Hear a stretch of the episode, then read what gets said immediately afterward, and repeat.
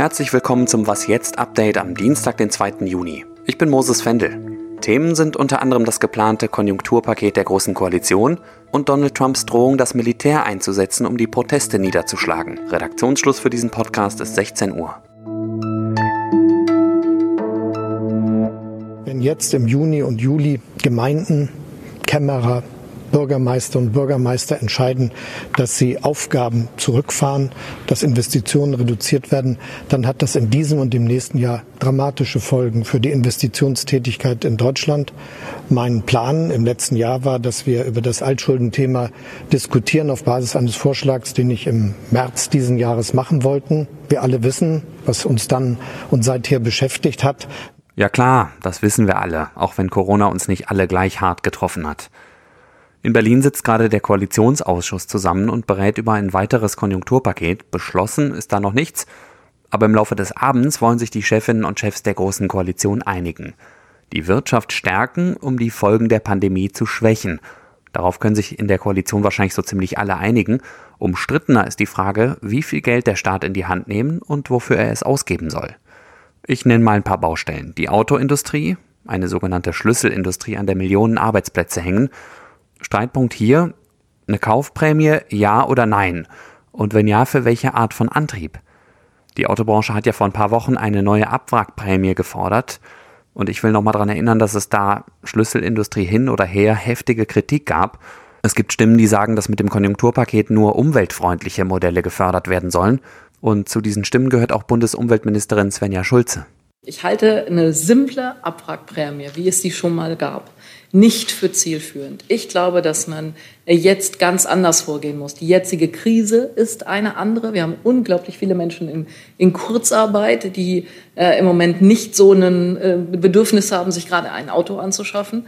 Und wir haben die Herausforderung des Klimaschutzes. Und deswegen müssen wir stärker äh, auf die Mobilitätswende setzen. Ich glaube, diese Wende hin zu neuen Antrieben, äh, die muss auf jeden Fall mit unterstützt werden. Und äh, das würde ich mir aus einem Konjunkturprogramm äh, eben auch wünschen. Die SPD-Politikerin ist mit ihrer Position nicht alleine. Das Deutsche Institut für Wirtschaftsforschung zum Beispiel hat vor ein paar Wochen eine Studie veröffentlicht, in der es die erste Abwrackprämie von 2009 untersucht hat, damals in der Finanzkrise. Das Ergebnis, die sogenannte Umweltprämie, so hieß die Abwrackprämie offiziell, verdiente ihren Namen nicht. Der Autoverkehr in Deutschland wurde wegen ihr nicht klimafreundlicher und auch der wirtschaftliche Effekt verpuffte, weil viele Leute den sowieso geplanten Autoneukauf einfach um ein paar Jahre vorzogen. Nächster Punkt Familien die ja wegen der geschlossenen Schulen und Kitas unter der jetzigen Krise besonders leiden. Da soll es eine Prämie für jedes Kind geben, nur wie hoch die sein soll, steht noch nicht fest. Dann die Lage der Städte und Gemeinden. Und jetzt schlage ich nochmal den Bogen zu dem, was Finanzminister Olaf Scholz am Anfang gesagt hat. Den Kommunen brechen durch die Krise die Einnahmen aus der Gewerbesteuer weg. Viele von ihnen waren schon vor Corona verschuldet. Scholz hat jetzt seinen Vorschlag vom letzten Herbst wieder ausgepackt, den Städten und Gemeinden ihre Altschulden abzunehmen. Bayern und Baden-Württemberg haben aber schon protestiert. Sie wollen nicht für Kommunen bezahlen, die in der Vergangenheit schlecht gewirtschaftet haben. Ein Kompromiss könnte so aussehen, die Kommunen bekommen ihre entgangenen Einnahmen ersetzt, und zwar von Bund und Ländern. Die müssten sich die 12 Milliarden, die das kosten würde, teilen. Worauf sich die Koalitionspartner einigen, ist jetzt am Nachmittag noch nicht klar. Beobachterinnen und Beobachter rechnen aber damit, dass es mal wieder eine ziemlich lange Nacht werden könnte. In Deutschland waren im vergangenen Monat so viele Menschen in Kurzarbeit wie noch nie. Das Münchner Wirtschaftsforschungsinstitut IFO hat ausgerechnet, dass im Mai 7,3 Millionen Menschen in Kurzarbeit waren. Zum Vergleich, auf dem Höhepunkt der Finanzkrise vor elf Jahren waren es gerade mal ein Drittel so viele. In Deutschland soll sie frühestens Mitte des Monats kommen. Frankreich hat sie seit heute. Eine Corona-Tracing-App. Sie war eine Voraussetzung dafür, dass das Land seine strengen Schutzmaßnahmen wieder lockern konnte. Die französische App heißt Stop Covid. Sie ist freiwillig und funktioniert über Bluetooth. Wer sich 15 Minuten oder länger in der Nähe eines oder einer Infizierten aufgehalten hat, bekommt eine Art Alarmsignal geschickt und kann sich testen lassen oder freiwillig in Quarantäne gehen. Anders als hier bei uns geplant, werden die gesammelten Daten in Frankreich zentral auf einem Server gespeichert. Die Regierung betont aber, dass trotzdem alles total anonym bleibt. mayors and governors must establish an overwhelming law enforcement presence until the violence has been quelled. if a city or state refuses to take the actions that are necessary to defend the life and property of their residents, then I will deploy the United States military and quickly solve Für diese Drohung, notfalls das Militär einzusetzen, um die gewaltsamen Proteste in den USA zu stoppen, hat Präsident Trump viel Kritik bekommen. Ich zitiere mal die Generalstaatsanwältin des Bundesstaates New York, Letitia James. Der Präsident der Vereinigten Staaten ist kein Diktator und Präsident Trump dominiert nicht den Staat New York und wird es auch nicht tun. Zitat Ende.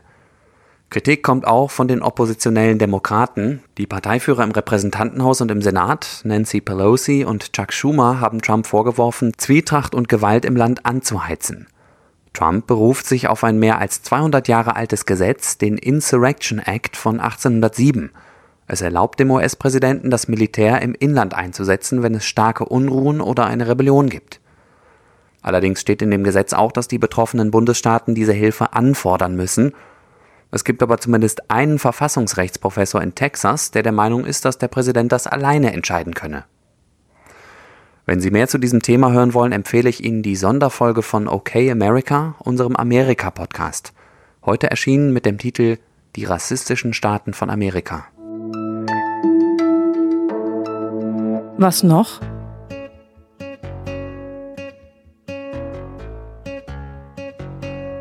Ich stehe ja total auf Italo-Pop, das gestehe ich Ihnen jetzt einfach mal und hoffe, dass es da draußen ein paar Gleichgesinnte gibt.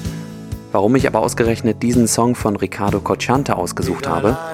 Weil er In Bicicletta heißt, also so viel wie mit dem Fahrrad. Italien ist ja das Land von Ferrari, Lamborghini, Vespa und wie sie alle heißen. Und ich wusste auch, dass in Italien tolle Rennräder gebaut werden. Jetzt habe ich gelesen, dass das Land einen regelrechten Fahrradboom erlebt. Grund dafür ist Corona. Klar, die Leute haben keine Lust, sich in vollen Bussen oder Bahnen zu drängeln. Mailand zum Beispiel hat jetzt angekündigt, bis September immerhin 25 Kilometer neue Radwege zu bauen. In Rom sind es sogar 150 Kilometer. Ich begrüße das zumindest grundsätzlich, verweise aber auch auf eine Statistik, nach der Italien deutlich mehr Verkehrstote hat als Deutschland. Naja, vielleicht ist es trotzdem ein ganz guter Anfang. Die berühmte Radrennbahn von Rom wurde ja auch nicht an einem Tag gebaut. Das war das Update von Was jetzt? Wir sind morgen früh ab 6 Uhr wieder für Sie da. In der Zwischenzeit freuen wir uns über Lob, Kritik, Fragen oder Anregungen. All das können Sie loswerden über unsere Mailadresse wasjetzt.zeit.de. Ich bin Moses Fendel. Machen Sie es gut.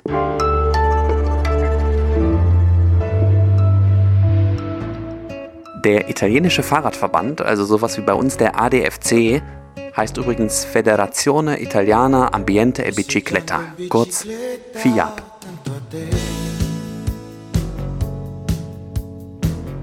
Pedalare senza fretta la domenica mattina